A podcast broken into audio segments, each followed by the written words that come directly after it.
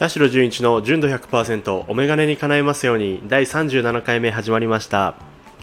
このチャンネルでは経年進化をコンセプトに掲げるアイウェアブランド水ダイアログのディレクター兼表参道のアイウェアショップブリンクベースのショップマネージャーを務める田代純一がメガネのことから興味のあること日常のことを取り上げてお話しします。皆さんこんにちは。いかがお過ごしでしょうか？本日は3月1日。えー、金曜日でございます、えー、今私はオープン前のブリンクベースにてこちらの収録をしております。3月1日。あっという間に2024年も、えー、2ヶ月終わりまして、えー、3月ですね。なんか場所によってはもう桜が咲いてたりとか何なんでしょうね。あれ種類が違うんですかね。家の周りでもまあ桜って大体3月下旬ぐらいに開花することが多いと思うんですけどもう2月からね咲いてる桜の木がポツポツとあってででもその一なんていうんですかね。この木が並んで立ってる街路樹とかではなくてどっかのあのどっかのお家のお庭だったりとか一本だけ小さいこう桜の木が立ってるところとかは咲いてたりとかしてああもう春が来てしまうと。そして花粉がやばいなと。今週特にやばかったですね。先週雨を降ってからの晴れと、えー、風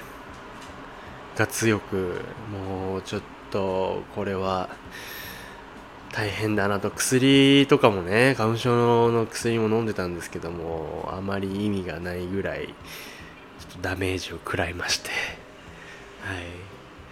花粉症の人もね今苦しい時期かもしんないですけど。いややばいですよね。やばいですよね。花粉症じゃない人からしたら何何の話だってなるかもしんないですけど。いや非常に苦しんでおります。ね。3月といえばまああの卒業シーズンでもあり皆さんの生活もねこう変わりつつある節目の月になるんじゃないかと思いますけど。やっぱでもあれだね2月ってまあ今年はウルー年だったんで1日多かったですけどた23日違うだけですごく早く感じるよね。結構早く感じて。2月もあっという間に終わってね。3月入って、まあ、お花見とかねしたいなと思うんですけどお花見の時期もね花粉がすごいんで。そうなんですよね。であのお酒とか飲むとより鼻が詰まったりとかあのあんま良くないらしいんですよ。やっぱアルコールって。花粉症の症状にも。良くないらしいんですが。まあね。まあ程よく付き合っていきたいなと。もう花粉症になってもう30年経つんで。生まれた時から花粉症なんで私は。なのでまあ付き合い方も慣れてきましたけども、うん、何年経ってもこの季節は辛いなと思いますよ。なんか花粉症のさあのー、あれですよね。薬を飲むとかでも対策できるんですけど何て言うんでしたっけ？ね舌下療法っていうんだっけな。なんか半年前とかのに花粉の時期。だからまあ秋とか冬ぐらいにこう注射を打ったりとかなんかそういう舌下療法っていうのをするとだいぶ楽になるよって話はもう何年も前からね知ってるんですけどもやっぱねこう喉元を過ぎると暑さは忘れるではないですけどもあのー、言い方合ってた？今。はい。まあそうなんですよ。だその時期が忘過ぎると忘れてしまうわけですよ。この花粉症の辛さを。人間っていうのはすごい愚かなものでその時期が忘れるとねその辛ささえ忘れてでまた来年同じ時期に同じことを思うわけなんですけども、うん、ねまあなんかおすすめあったら教えてください。去年ねいい薬に出会えたんですけども。でもまあしんどいっちゃしんどいですね。やっぱないに越したことはないと思うんで完全に治る方法とかあったら本当知りたいんですけども。今日はねこの回ではまあこんなゆるっと雑談しようと思って。なんか毎回ねテーマ決めて話すのもいいんですけどもたまには最近あったこととかねただただこうダラダラ話す回があってもいいかなと思って、うん、本当は話し相手とかいるといいんですけどね。はい。まあ一人雑談ということで、まあ、雑談ってねでも僕好きなんで。はい。いやあそうそうそう。だから2月29日昨日ね家の近くのスーパーで4年に一度の肉の日として大盛り上がりしてて肉が大量に入ってるパックとかねあってでたくさん入ってるからさそれなりの値段がついてるんだけど、うん、一瞬ねこう買いそうになるんだけど安すごい押してるからこうスーパーの中のこうアナウンスっていうかお店の人がね今日は肉が安いですよとか言ってたくさん入ってるのがおすすめですよとか言ってそこに人が群がってるわけなんでそこに見に行ってねああいいじゃんいいじゃんとか言って盛り上がって買いそうになるんですけども果たしてこれがね安いのかっていうところなんですよ。わざわざそのそれだけのためにスーパーを回ってどこの肉の日が一番肉の日セールが一番安いのかってことはさすがにしなかったんですけど盛り上がって買いそうになっちゃってね、うん、あんまりあんまりそうですね。そういうとこ見ないですよ。食材の買い物とかでこう経済観念がないないで有名な僕なんで、はい、身の回りでは。こういうのって家に帰って冷静に考えてみたらさあれこれだったらあっちのスーパーとかの方が安かったかもなんてね考える人もいるかもしれませんけども。でなんでね肉肉を、まあ、買ったんですよ。全然普通に鶏のもも肉を買ったんですけどもあのこの間久しぶりにね祖母の家行ったんですけどあのー、帰りにね帰る時に庭で育ててるローズマリーのね苗をねたくさん入っちゃってるんで分けてくれたんですけど。でそれ今育ててるんですけど結構たくさん生えてるのであのそれを使ってね鶏でも漬け込んで焼いて食べようかななんて思ってたんですけど。ローズマリーってまあすごい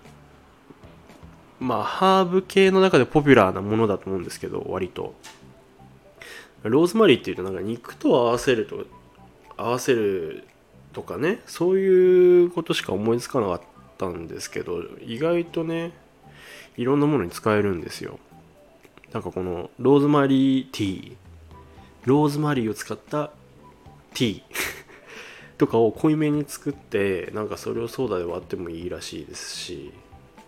ね、やってみたいよね。あとはなんか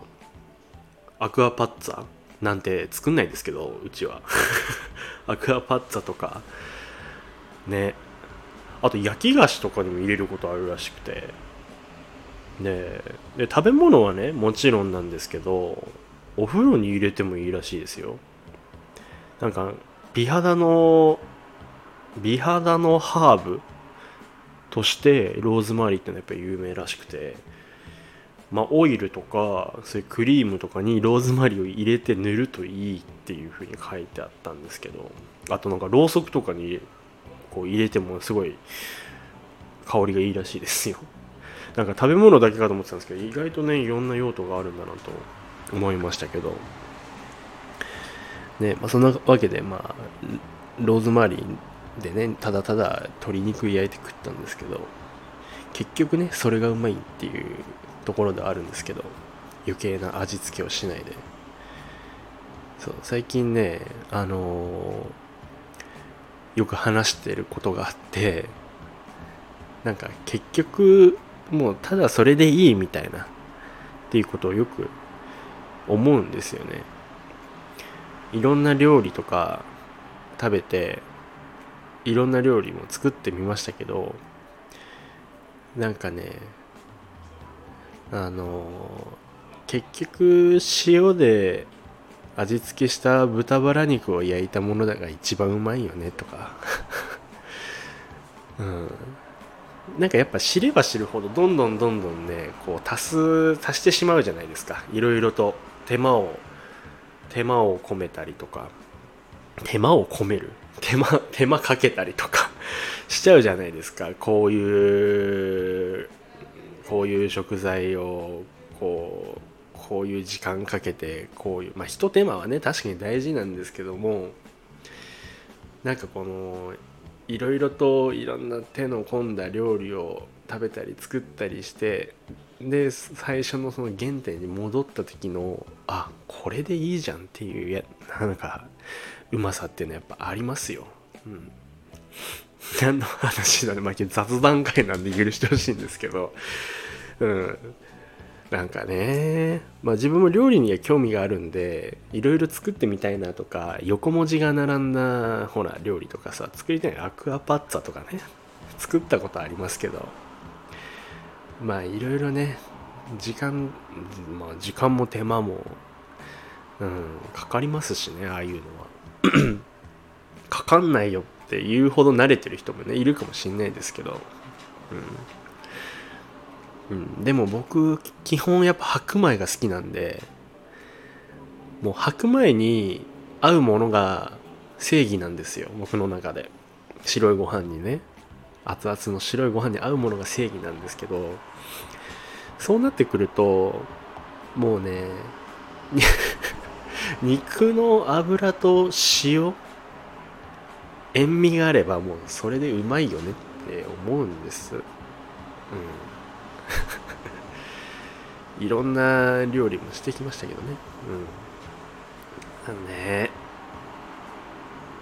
もうちょっとさあの僕だってねいなんていうのかな。まあ一般的に言う洒落た生活もしたいですよ。洒落た料理食べてさうん、洒落たご飯屋さん行ったりとかね。したいですよまあ興味はありますけどもちろんでそういうとこもおいあの美味しいですしもちろんね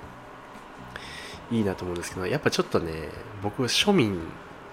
なんですよやっぱ庶民庶民なんであのそういうご飯を食べるときは少し自分の身の丈に合ってないなってやっぱ思ったりもするんですよ。うん。身の丈に合ってうんそうだね。身の丈に合ってない。ちょっとこう背伸びして食べて。でその料理自体も美味しいしその料理自体食べてる自分のこの浮き足立ってる感じも気分が良かったりはする。まあそれも良さなのかもしれないですけどそういうご飯を食べるね。ただもう誰の目の目も気にしないでもう炊きたてのご飯をもうかっくらうっていうのが本当は一番好きです。うん。ほらやっぱさインスタグラムとかさやっぱ今 SNS があるとさこうよりよくね自分の生活を見せたいとかさよりいい生活してるとか見せたいってあると思うんですけどもちろんねそういう自分にも少なからず承認欲求みたいなのあるかもしんないんですけどやっぱね本当はねシンプルにね焼いた肉が食いたいっていうだけなんですよね。でうん、ワインも好きですよ。ワインも大好きですけど、うん、やっぱねあのチューハイがうまい、うん、チューハイ飲みたいってなるわけですよ。チューハイでもう焼いた肉食いたいっていうだけの話なんですけど、うん、だから大衆居酒屋とかいる時がやっぱ一番安心しますよね、うん、僕は何もやっぱ変わってないなと昔から、うん。まあ、だからこそまあね。まあどうなんだろうでも。まあそういう美味しいご飯いっぱいありますけどね。うん。まあ背伸びしてるとさたまにこう疲れちゃう時あるじゃないですか。で最近もう本当にタイムリーな話ですけどあの SNS を SNS SNS デジタルデトックスですよね。デジタルデトックスしてみたみたいな。っていう人結構周りに多くて、うん、なんかもうそういうちょっと演じる自分というか何のためにやってるんだろうみたいなっていうのを冷静に考えてその時間あったら自分が本当にしたいこととか自分が本当に食べたいものを食べようよってアナログな世界でっていう人が結構多くて。まあそれに似たような感覚をね最近結構強く感じるわけなんですけども。まあそうね。だからまあ SNS ね今後どうなっていくか分かんないですけどね。ね。今後まあ今よりねどういう形になっていくかっていうのは想像もつかないですけど個人的にはなんか SNS とかって今後どんどんなくなっていくというか使う人が減るんじゃないかなとはやっぱ思うんですよね。そういう付き合い方 s なスマホってもの自体との付き合い方を考える考え直す人って増えるのかなとも思うんですけどもでやっぱり自分ぐらいの年齢の人大体に20代後半とか30代の人ってうん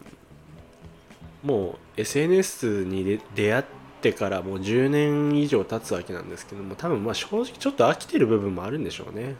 いろんな情報が多すぎたりとか、うん、それが当たり前になっちゃってますけど SNS とかスマホがある生活が。ただふと我に返った時にこれ何の意味があるんだろうみたいなっていうところもね結構そういう人も多いと思うんですよね。だから、うん、我々の周りでも少しそういう SNS 離れみたいな人は増えてきてるのかなとも思いますけど。かといってねじゃあこういうお店の立場とかになるとさもう難しいよね本当。SNS とかまあブログもそうですけど、まあ、ブログはまだいいのかもしれない。SNS でなんかこのまあリアルな話お店に人を呼ぶようなおすすめを紹介したりとかね。そういうのってまあもうやらざるを得ないというか他に選択肢も見えてこなかったりするじゃないですか。なのでやってくとは思うんですけどだからそれに時間かけてねそういう効果が見込めるかっていうと見る人が減る減れば減るほどね意味もなくなってきますから今後どういうふうにそれ SNS 以前はさどういうふうにみんなこうまあ集客ねものを調べたりしてたんだろうとかって思うとさやっぱり雑誌とかが多かったと思うんですけどあとは実際にお店に足を運んでそこで知るものもあればそこで働いてる人との会話でいろんなものを知ってまたそこに行ってみたりとかっていう連鎖みたいなものがアナログの連鎖みたいなものであのいろんなものを知ったと知ってたと思うんですけども今 SNS によって全部自分で調べられる時代で自分が別に興味のない内容とかもう入ってきちゃったりとかしますしね。だから情報のこの処理みたいなのが追いつかないみたいなことはやっぱありますけど。うん。そうね。何の話かちょっと分かんなくなってきちゃいましたけど。でも最近田代はあのちょっとデジタルデトックスしてますよっていう話でもありますけども。そういえばあの 全然全然話変わるけど大谷君が結婚しましたね。びっくりしました。大谷君はも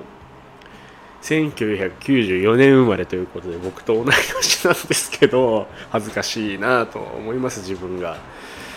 自分と同い年なんですよ。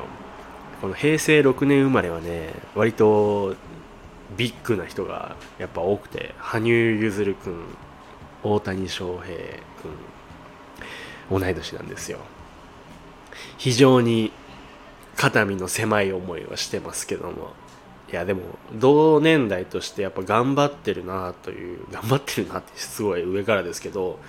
あ活躍してる姿を見てやっぱ嬉しいなと思いますよ。全然あの年下のまあ年下のうん活躍してる人とか自分よりね年上の人が活躍してるやっぱ同年代、まあ、同い年の人がね世界であれだけ活躍してるっていうのはやっぱ嬉しいものですよ。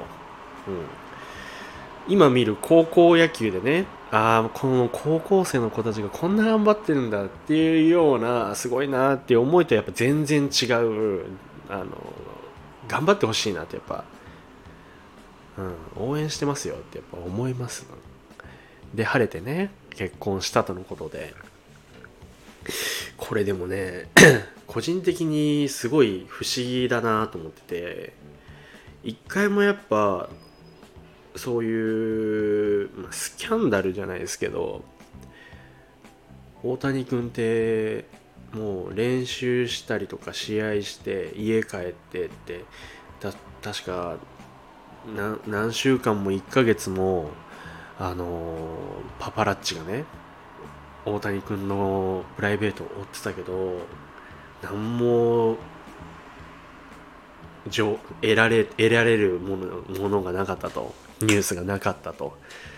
彼は本当に野球やってご飯食べて寝てるだけなんじゃないかっていうふうに言われてたさなか結婚ということでしかも日本人女性ね日本人女性ざわついてましたけど日本人の方と結婚したってことはどのタイミング多分一緒に住んでるはずなんですよ。どのタイミングから付き合ってたんだろうっていうお付き合いしてたんだろうかっていうのを昨日考えちゃって誰なんだ？なんかあのー、あれかなメジャーに行く前から付き合ってて一緒に行ってるのかもしくは向こうで出会った日本人女性？じゃないですか。うーんなかなかでそれ多分一緒に暮らしてたりとかしたらそのねパパラッチたちがこう張り込みしてる中で取られてても絶対おかしくないなと思うんですけど一回も取られてないと思うんですよ。取られないまま結婚しましたってえー、ってなるじゃん。どうやったらこのご時世そういうことから逃れられるんだろうかってやっぱ不思議に思いますけど別にね どうでもいい話ですけどおめでたいなって話だけなんですけど、まあ、大谷君っていうともう野球しかしてない。もうもう他に興味がないみたいな。他のことに興味がない。まだ強いて言うなら車ですかね。みたいな話してた人じゃないですか。そういう人が結婚して日本人の方とどんな人なんだろうな。すごいね。なんか高校時代から付き合ってる人とかありえんのかな？なんか割と野球選手多かったりするじゃないですか。高校時代の彼女と結婚しましたみたいな。っていうパターンもありえなくはないなと思いますしあとはもしかしたらあれかな？高校時代から付き合ってました。でメジャーに行ってその時一緒に住んでない。でオフシーズンに帰ってきた時だけあったりとかたまにその彼女の方が アメリカに行って遊ん一緒にね時間過ごしたりとかっていう生活をしてたとか。だったらまだ確かに分かんないかもなって今思いましたけど。めでたいね。いいよ。でもほら野球選手ね30歳ってなってくるとどんどんどんどんやっぱ昔のように体が動かなくなったり故障も出たりとかね。してくる時期に差し掛かると思うんで今後30代って。なので無理せずね頑張って頑張ってもらいたいなと応援してますけど。いやでも嬉しいニュースでした。びっくりした。昨日昼寝してて昼寝して起きたらそのニュースが夕方ぐらいだったよねあれ。びっくりした。本当に。めでたいね。うん。あいいね。雑談すんのも。今日はでもなこの雑談にすると一個問題があってあの普段は台本書いてるんで文字があるんですよ。ちゃんと。文字があるんですけど雑談にするともう今もう完全にフリーで喋ってるんで文字に起こしてない状態なんですよ。なのであの僕そのアーカイブをノートに載せてるんですけどあのこのスタンドポッドキャストのアーカイブをノートに載せてるんですけどそれ結構コピペしてちょっと編集したりしてパッと簡単にノートに載せてるんですけどそれがねできないねこの雑談だと。なのでね台本きっちり書いちゃったらちょっと雑談にもならないと思うんでどうどうしようかな。まあいっか。こういう時ぐらいはまあ別に飛ばしちゃってもいいか。ノートでねアーカイブは。かまあ簡単に簡単に書いてノートアップするでもいいし。で3月はですねあのもうもうそろそろ話すのやめますけどあの3月まあ最近3月というかまあ近々のねメガネ情報言ってきましょうか。メガネ情報はですね、えーあえーピーターメイのね新作と遅れて入ってきた、えー 2023AW のメタルのコレクションが、えー先週ぐらいに入ってきまして発売してるんですけどもいや皆さんねあのたくさんのご来店ありがとうございます。本当にあーすごいなと思います、うん、ピーターメイって、まあ、日本ではうちでしか取り扱ってないっていうところもあるかもしれないですけどそれでね人が集まってるっていうのあるかもしれないですけどにしても別に日本でうちしかやってないってなるとほら知知名度もさめちゃくちゃあるわけではないってなると思うんですよ。知名度もそんなにあるわけじゃないと思うんですけどそれでもやっぱあのお店見に来てねっていうところでやっぱね実力を感じますね。ヨーロッパの方だとやっぱいろんなお店さんお店さんがねあの取り扱いあるんで、うん、それなりに知名度もあるのかもしれないですけど、うん、日本でもねやっぱこういう風に気になって見に来るっていう方がいるってことはやっぱりその時代の流れだったりとかデザインセンスみたいなところを我々が撮ったあの物撮りの写真とか、まあ、ルックとかも多少載せてますけどビジュアルの写真ね載せてますけどそれをパッと見見て見た人があこれ気になるかもいいかもって思わせる力があるっていうのはなかなかやっぱすごい力のあるブランドだなと思います、う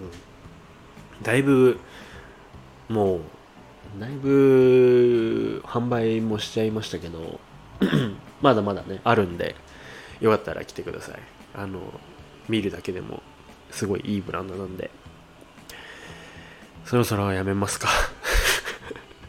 そろそろ話すのやめましょう。もう28分も一人で喋り続けているんで。雑談いいねでもね。気楽だわ。結構ダラダラ喋っている今回もこれも編集しないでそのまま上げて。もういいですかね。お便りねだいぶ来るようになってるんでまたそのお便りを話しながら雑談するでもいいしできればねあとあのお便りテーマを僕が決めてそれに対するお便りとかも来るようになったらそのすごい嬉しいんで。じゃあ次回のテーマみたいなちょっと一回行ってみてちょっとレター募集してみますか。って今思ったけど次回のテーマ次回のそのおお便りのテーマお便りのテーマなんでしょうね。えー、えーじゃあ最近次回のお便りのテーマは、えー最近幸せだった出来事。それは大なり小なり何でも大丈夫なんで最近幸せだったこと幸せに感じたこと幸せに感じた瞬間などなどありましたらぜひお送りいただければ紹介していいねいいねってこう共感したいなと共感、うん、紹介してちょっと僕の生活にも参考にしたいなと思いますのでぜひぜひお便り送ってください。はい。そしてリスナーの方々のメガネにまつ、ま、そしてリスナーの方々のメガネにまつわることからそうじゃないことまでレターを募集しておりますのでぜひともお気軽に送ってくださいレターはスタンド FM の、えプロフィール欄からチェックして送ってくださいもしくは私のインスタグラムの DM からも受け付けておりますし、まあ、どんな形でもいいです。あのメールでも、あの LINE して、LINE してる人は LINE でもいいです。何でも送ってください。はい。えそして、田代純一の純度100%は、スタンド FM のみでなく、Apple Podcast、Spotify、Amazon Music、Google Podcast でもお聞きいただけますので、そちらでもチェックしてください。田代純一がお届けします。田代純一の純度100%お眼鏡に叶えますように、そろそろお時間になりました。次回もまた皆様のお眼鏡に叶えますようにお届けしていきます。バイバイ。